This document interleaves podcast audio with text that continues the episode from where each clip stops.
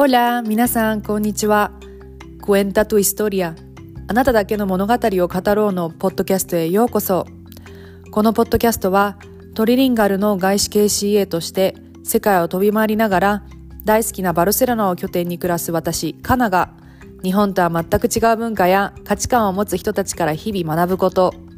世界中から個性豊かなアーティスト、スピリチュアルな学びが集まるバルセロナでの体験を通して気づくこと、伝えたいことを発信しています。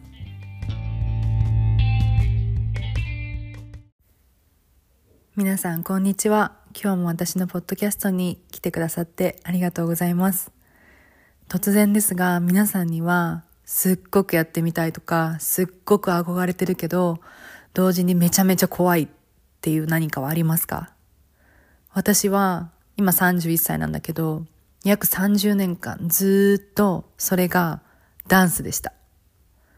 私の大好きなコーチとかメンターの人々があの言ってる言葉にね Your greatest pain is your greatest medicine っていう言葉があってそれはあなたの一番の痛みはあなたの一番の薬になるっていう意味なんだけどもう本当にね、その言葉の通り、私にとってダンスは一番の痛みでもあって、そして今私を人私の人生を救ってくれた一番の薬でもありました。きょ、ちょっとね、今日はそれについてお話をしようかなって思います。今日私は毎週通っている大好きなクラスに行ってきたんですけど、そのクラスの名前がね、Goddess Hour って言って、女神たちの時間っていうね。クラスなんだけどすごいワクワクしません？なんか私これ最初聞いた時に何やそれって思ったんですけど、あの、このね、えっ、ー、と、何のクラスって言ったらいいだろうな。半分ヨガ、半分ダンス、もう半分が、なんかこう、瞑想とか、ブレスワークとか、まあその時々によって違うんだけど、もうこのね、あのクラスが本当に素晴らしくって、今日はその一番最初にまあその瞑想とかね、そのチャンティングって言ってこう声を出すワークとかがあって、ヨガがあって最後にダンスっていう構成にいつもなってるんだけど、今日はその一番最初のパートは、こう私たちの体を巡っているクンダリーニのそのセクシャルなエネルギーをこう、目覚めさせるっていうワークをやったんですね。で、そのセクシャルなエネルギーって言ったら、まあ、セクシャルって言葉ってなんかこう、エロティックなこととか、そのまあ、セックスとかね、そういうのが連想されると思うんだけど、実はそれだけではなくて、本当にその、性のエネルギーっていうのはその生命のエネルギー、その私たちが日々、あの、こう、生活するための、こう、力だったりとか、クリエイティビティだったりとかっていう、その、あの第三のこう目が開く直感とかね。そういうエネルギーのことを総称して言うんです総称して言うんですけど今日はねちょっとそれをこう最初にみんなであのタップインしましょうっていうやつでこう胸のマッサージから始まってヨニヨニってあの、えっと、女性器まああの英語だといわゆるバジャイナとかブルバとかって言ったりするけどそのヨニとハートをつなぐ呼吸とかマッサージっていうのをしてからヨガに入りました。ちょっとこのね、あの、その、クンダリーニとかセクシュアルエネジーの話は、すっごく多分、長くなるので、また次回、いつか、あの、話そうと思うんですけど、まあ、とにかくね、それで、あのそのパートがあって、こう、すごくゆっくりでジェントルなフローのヨガのパートがあって、最後に、ダンスのパートがあるんですね。で、このダンスって言っても、例えばなんかこう振り付けがあって、あの、こう、それにをなんかこうみんなで一緒に踊るとかではなくてね、エクスタティックダンスって言われてるんですけど、本当に自由に踊る。そ、なんかもうね、このクラスではそもそも目をつぶって踊りなさいって言われるんですね。誰かに見せるための踊りではなくて、自分のために自分の体が動きたいように動いてあげるっていうダンスなんです。で、私はこのエクスタティックダンスっていうものに出会って本当に人生が変わりました。っていうのは、ちょっと私のダンスの話に入るとね、私はもう小さい頃からちょっと運動神経がなんかあんまり良くないタイプで、あの、その特にダンスがね、苦手だったんですよね。で、それでうまく踊れなくて笑われたりとかっていう経験があって、なんか小学校とか中学校の時とかってダンスみんなで踊るじゃないですか。私の学校踊ってたんだけど、もう嫌で嫌でしょうがなくて。で、とにかく、その、で、小学校、中学校って長いじゃないですか。だって義務教育ってね、9年か。だから9年間それをずっとやるわけだから、で、もちろんその体育のクラスでもダンスっていうパートあったし、もう嫌で嫌でしょうがなくて、でもとにかく自分は、こう、なんかダンスって本当に自己表現の極みだと思ってるんですね。っていうのはその自分の動き、自分の表現がもうありありと目に見えて、それをなんかこう周りにも見られるみたいな。もうそれがすごい怖くて、もうめっちゃトラウマになっちゃって私。だからもう私は一生ダンスなんてやらないって思ってたんですね。その子の義務教育の絶対やらな、やらなきゃいけない期間が終わったらもう絶対にやらないみたいな。もう聞くのも嫌だったし、ダンスっていう単語を聞くだけで体がこわばるぐらい怖かったんですね。で、なんだけど同時にものすごくダンスに憧れてる自分がいるのにも気づいたんです。あの、私の通ってた大学が、あの、いろんな国のダンスの、あの、部活っていうのかな？があったんですよ。フラダンスとか、ベリーダンスとか、フラメンコとか、特に私はスペイン語学科だったので、結構友達にね、同期の子でフラメンコやってた子いるんだけど、特に私はやっぱりね、ベリーダンスにめちゃめちゃ惹かれて、ずっとずっと惹かれていて、で、なんか、その後ね、私がいろんな、まあ、体験を通して自分の前世を思い出した時に、まあ、この話もまたいつかしたいんですけど、詳しくね。やっぱりその自分がベリーダンサーというか、そういう、ああいう、その、なんていうのかな、あの、中東系の踊り子だったっていう前世とかもあるし、その自分が巫女として、その神様に踊りを捧げてたっていう過去も思い出したことがあって、まあ、つまりね、何が言いたかったかっていうと、やっぱりその自分の魂とか心とかっていうのは、踊りっていうのをものすごく欲してたし、それが私のピュアなエッセンスを表現する方法だって分かってたんですね。なんだけど、やっぱりその人間の体験としてのすごく気づいた体験があるから、絶対にやりたくない。もう二度と傷つきたくない。もう二度と笑われたくないって思いがあって、私はずっとダンスに手を出すことはありませんでした。いや、もっと言うと手出したわ。手出したんだけど、体験クラスに行っては踊れない自分にもう失望して、もうやめたっていうことをもう何十回と繰り返したんですね。特にベリーダンスは。っていうその自分のバックグラウンドがありまして、で、そのある日ね、もう2年前ぐらいかな、友達が、その今日のゴッテスアワーの先生が開催するイベントに招待してくれたんですね。一緒に行かないって。で、それが、ダンス、ゴデス、ダンスっていう女神たちを踊れっていう、まあこれまたすごいタイトルのね、なんかもうその、それを聞いた時は何やそれってまた思ったんですけど、これがエクスタティックダンスだったんですね、今思うと。当時は全然知らなかったんだけど、でね、エクスタティックダンスって何かっていうのを説明すると、えっと、大抵は、まあ、いろんなタイプがあるんだけど、DJ がいて、大抵ね。その DJ が、えっと、こう、1時間とか2時間とかの、えっと、曲を、その、なんていうのかな、あの、プレイするんですね。で、その曲も、だんだんこう、すごく瞑想のミュージックみたいに静かなものからどんどん盛り上がっていってピークを迎えてそれがだんだん落ち着いてきてまた瞑想状態に戻って終わるっていうその構成に大体なっててでこのエクスタティックダンスにはいろんなルールがあってねああの大抵は例えばあの携帯を使わないその動画撮影とか禁止。でそのダンス中は会話で人とコミュニケーション取ることも禁止。で、その一緒に例えば踊りたい。あの、基本的には一人で自分で踊るっていう踊りなんだけど、誰かと一緒にコラボレーションというか、コラボレーションとか踊りたいときは、こう、言葉でコミュニケーションではなくて、ジェスチャーとか目線とかで会話をして、それで相手がいいよってお互いに同意が起こったら一緒に踊ってもいい。でもそうじゃなかったら、相手のスペースと相手のプライバシーっていうか、そのこう、あの、ああの、時間をね、尊重してあげてください。邪魔をしちゃいけませんっていうクラスなのね。だから、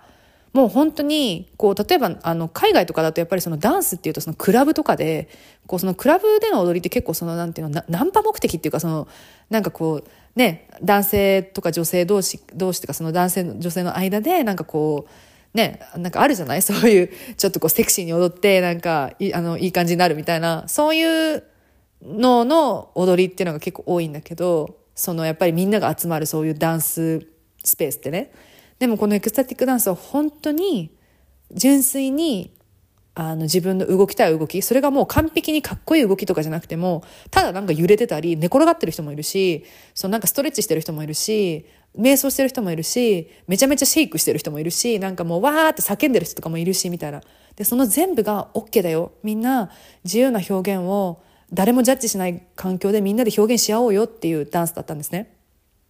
っていうのは私は後から知ったんです。でもその友達にその女神をたちを踊れに紹介招待された時はなんか普通のダンスだと思っててね。当然、もうトラウマバリバリだった私は嫌だって言ったんですね。行かないって。でも、心のどこかで、かなこれ絶対行った方がいいっていう声も聞こえてたんですね。なんかわかんないけど、今までのダンスの体験とは違う体験ができるような気がするって思ったんです、その時に。で、その子も、でもこのアリスって言うんですけど、そのアリスっていう先生のクラスめっちゃいいから、マジでおいでみたいな。で、その子は私があのダンスにトラウマがあることとか全然知らないのね。誘ってくれて、で、うーんって思って、で、その時に私、その CA のスタンバイっていう月に当たってたんですよ。そのスタンバイって何かっていうと、こう固定したあのスケジュールっていうのが一切与えられなくて、そのこう、まあ文字通りスタンバイでね、その誰かが欠員が出た時に急遽呼ばれるっていう、あの、月があるんですよ。CA のそのシフトの中に。で、そのスタンバイが入ってて、そのイベントの日が休みか、休みじゃないかまだ分かんなかったんですね。てか、なんなら、多分フライト入りそうだな、みたいな感じの、あの、あれだったんですよ。だからその子に、うん、多分フライト入るけど、もしこれキャンセルになったりして、あの、あの、オフになったら行くわ、みたいな感じで、まあ、心の中ではね、まあこれでちゃんと言い訳もできたし、まあ多分行かないなーって、そのフライト入るし、とか思ってたら、そのフライトがキャンセルになってフリーになっちゃったんですよね。で、その時に、あ、やべえ、これ行かなきゃいけないって、まあ行かなきゃいけないっていうのは、あ、これ行った方がいいなって、その、行った方がいいよって、宇宙に言われてる気がするなと思って、うん、行く、行くわ、みたいな感じでもう、超ビビって言ったの。もう多分ね、足とか震えてたと思う、本当に。もう本当に怖かったから、本当に本当に怖くて。で、それはなんかこう前半がカカオセレモニーって言ってみんなでハートをオープンにするカカオを一緒に飲んで瞑想して、その後に踊りましょうみたいなパートだったので、ちょっとカカオセレモニーの話もいつかまたしますね。で、そのパートが来ても私ももうガクガクよ。でもやっぱり、それがなんで私が行こうかなって思ったかっていうと、まずその女性限定だったんですね。やっぱりその、あの、女神たちって言ってるぐらいだから、女性限定のイベントで、で、ずっと通ってる大好きなヨガクラスのその教室っていうのもあって、なんかこう、信頼できたんですよね。多分大丈夫だろうな、みたいな。そうだからそのセーフスペースだったっていうのがすごく大きかったのと、あとはまあ直感で言ったらね、で、そこで先生にこの、あのダンスは誰かに見せるためのものじゃなくて、自分のための踊りだよって言ってくれたんですね。で、その時に、私はダンスっていうものはその型があって、こういう振り付けをしようっていう型があって、それをうまく踊るか、下手に踊るかっていう、その優劣がつけられる表現だと思い込んでたんです。その自分のために踊るなんて、あの、コンセプトがまず自分の中になくて、その時に本当に衝撃を受けて、で、その照明もね、暗くなって、で、目をつぶって踊ってくださいみたいな。え、目つぶって踊るの？みたいな。なんか、で、最初はね、もちろん、あの、もう、ガチガチなんで体。もうど、体が動きたいように動くとかっていう意味もわかんないから、なんか薄目を開けて周りを観察しながら、こうかな、ああかなってやってたんだけど、でも、それが1時間ぐらいだったのかな、その時間が。なんかだんだんね、自分の中から何か突き上げてくるものっていうか、こう自分の中にドラムが鳴り響いてる感覚があって、なんかもう、例えて言うなら、火山のマグマがグワーって内側から来てるような、感覚にとらわれて、え何これって。その自分の体がものすごくこの踊る瞬間っていうのを30年間ぐらい待ちわびてたって、その自由に自分の体をダンスで表現する瞬間っていうのを待ちわびてたってことに気づいたんですね。で、衝撃だったんです本当に。えって、私って踊りたかったんだみたいな。今までずっとダンスって怖いものだったから、まさか自分の体自分の魂がそれを求めてたなんて本当に思わなかったんですね。そうでもその夜本当になんかもうフラフラしながら帰って何だったんだあれみたいな。でそこからエクスタティックダンスってものを調べ始めてそしたらバルセロナではなんと毎週末開催されてるってことに気づいて行くようになったんです。でその後もその本当にあのちょっとずつのプロセスで、最初は自分の部屋で音楽をつけて踊るっていうことも怖くて、なかなか体が震えて動けないみたいな状態から始まって、で、そのアリスっていうその彼女が主催してるエクスタティックダンスにもう一回行ってみようっていうところに行って、そこからいろんな違う人が主催してるダンスに行くようになってって、少しずつ少しずつ、あの自分をね、こう、連れてってあげるようになったんです、そのダンスに。そしたらもうそのさっき言ったけどその自分の前世のことだったりとか、そのこうダンスを踊る中でものすごいこう解放その私よくね、ダンス踊りながらね、声出すんですよ。声出すっていうかもう叫ぶんですね。で、もうわーって叫ぶんだけど、もう、どれだけ自分の体の中に自分が今まで抑圧してた感情とか抑圧してた思いっていうのがあったかっていうのに、踊ってるとめちゃめちゃ気づくんですよ。不思議なんだけど。で、その踊りもね、もうマジ、他の人から見たらもうなんか踊りっていうか、やばいあの人みたいな動きとかもすごいするんです。めっちゃシェイクしたりとか、わーとかって言ったら、まあ多分びっくりしますよね、普通の人が見たら。でも、やっぱりそういうエクスタティックダンスっていうみんなそういう表現をしていいんだよ、大丈夫だよっていう安全な空間で、誰もジャッジされない空間でやることによって、すごくやっぱり解放することができて、で、なんかそんな結構私のワイルドな 姿を見て、なんかその参加者の人から、なんか君の踊りってすごい、なんか開放的で僕もインスパイアされたよ、ありがとうとかって言われる体験とかもあって、もうなんか、すっごくその時恥ずかしかったんですよ。うわ、見られてたんだ、みたいな。でも同時に、その彼のメッセージが、ものすごい純粋な気持ちから来てる。その、こう、からかってやろうとかじゃなくて、本当にインスパイアされたよって言ってるのが伝わってきて、なんかもうすごい感動したんですよ。その、今までやっぱり自分が怖くて怖くて怖くて絶対できない。でも喉から手が出るほど実はやりたかったっていうこの踊りがどれだけ自分にとって大切で、で、その表現をもう自分、その相手のね、ジャッジとかを恐れずにやることで、他の人もなんかこう、インスパイアされたりとか、あ、私もああやって表現していいんだって思ってもらえるってなんて素晴らしいことなんだろうと思って、そうだからその最初に言ったね、Your greatest pain is your greatest medicine っていうのは本当にそうだなって思ったんです。その、私にとってこの最初に、最初にっていうかこのかなり長い間、ダンスっていうものを自分に封じ込めて、それをこうやって解放していくプロセスを私の魂は体験したかったし、このプロセスを体験するからこそ、今こうやって私があなたに語れてることがあるんだなって思うと、本当になんか、すごい物語だなって思うんです。もう今となっては私は、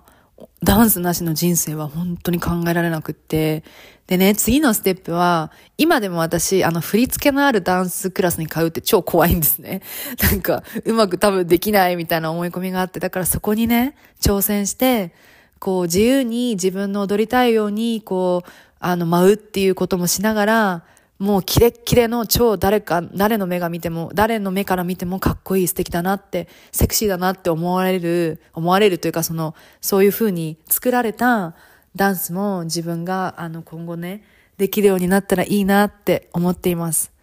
あなたの greatest pain って何ですか？それがあなたのもしかしたら一番の薬、あなたの一番の痛みがあなたの人生を癒して彩ってくれる一番の薬になるかもしれません。あ、でね、その昨日ちょっと話したムーンヨガとこのあのゴッテスアワーの先生たちのインスタグラムと私がもう愛してやまないヨガ教室両方同じなんですね。で、私はこのヨガ教室とこの先生たちに出会ってもう本当に人生が変わったので、もしよかったら見てみてください。スペインの、あ、まあ、バルセロナのヨガ教室なんだけど、全部ね、英語なので、クラスも発信も。だからわかる方多分多いと思うので、よかったら見てみてください。で、私はこのヨガ教室で他にいろんなイベントとかクラスとかリトリートとかにも参加して、あの、素晴らしい体験をね、させてもらったので、それもこれからシェアしていけたらなって思います。今日のね、ゴテサワーも本当に本当に最高の時間だった。今日2023年の最後のクラスだったんですけど、もうめっちゃ最高で、もうすっごいエネルギーに今満ちてます。今日はこの、今夕方なんだけど、夜から深夜便でボエノスアイレスに仕事で行ってきて、大好きなボエノスアイレス楽しみ。夏なんですよね。南半球だから。今北半球の日本とかスペインは冬ですよね。まあ冬ってか秋か。だからもう夏に行けるのがすごく楽しみで、でも今回はすごく短いフライトで今日行って、えっと、土曜日の朝に帰ってきて、なんとちょっと私は無謀な計画なんだけど、その土曜日の朝に帰ってきて、えっと、まあ、7時間とか8時間とか寝て、その夜の、夜の便で 日本に帰ろうかなって思ってます。ちょっと2週間ぐらいオフがあるので、でもね、ボエノスアイレスからね、バルセロナってめっちゃ遠くて12、3時間あるんですね。だからその後にさらに、あの日本、しかも今ってダイレクト便がないから、経由便になるので多分20時間ぐらいかかるんですけど、まあ無謀ですよね。でもまあいけ、いけるかなって感じでちょっと当日考えようと思ってるんだけど、そう、あのね、CA のスタッフチケットって、スタンバイのチケットって言って、その空席待ちみたいな感じなんですね。だから、その、いつ買っても値段は一緒だけど、その直前にあの空席がないと、そのボーディングゲートとか行っても、はい、乗れませんっていうパターンって結構あって、なので、もうあの、ブエノスアイレスから帰ってきて、その日の体調で、あの、体調とその空き具合を見て 決めようかなって思ってます。で、12月の半ばにまたバルセロナに帰ってきて、そこからはもう仕事がビチビチに詰まってるので、もう今月は本当地球を駆け回ります。いつも以上に。そのね、CA のなんかこういう、なんだろうな、お話とか、エピソードについても、またこれから発信していけたらなって思ってます。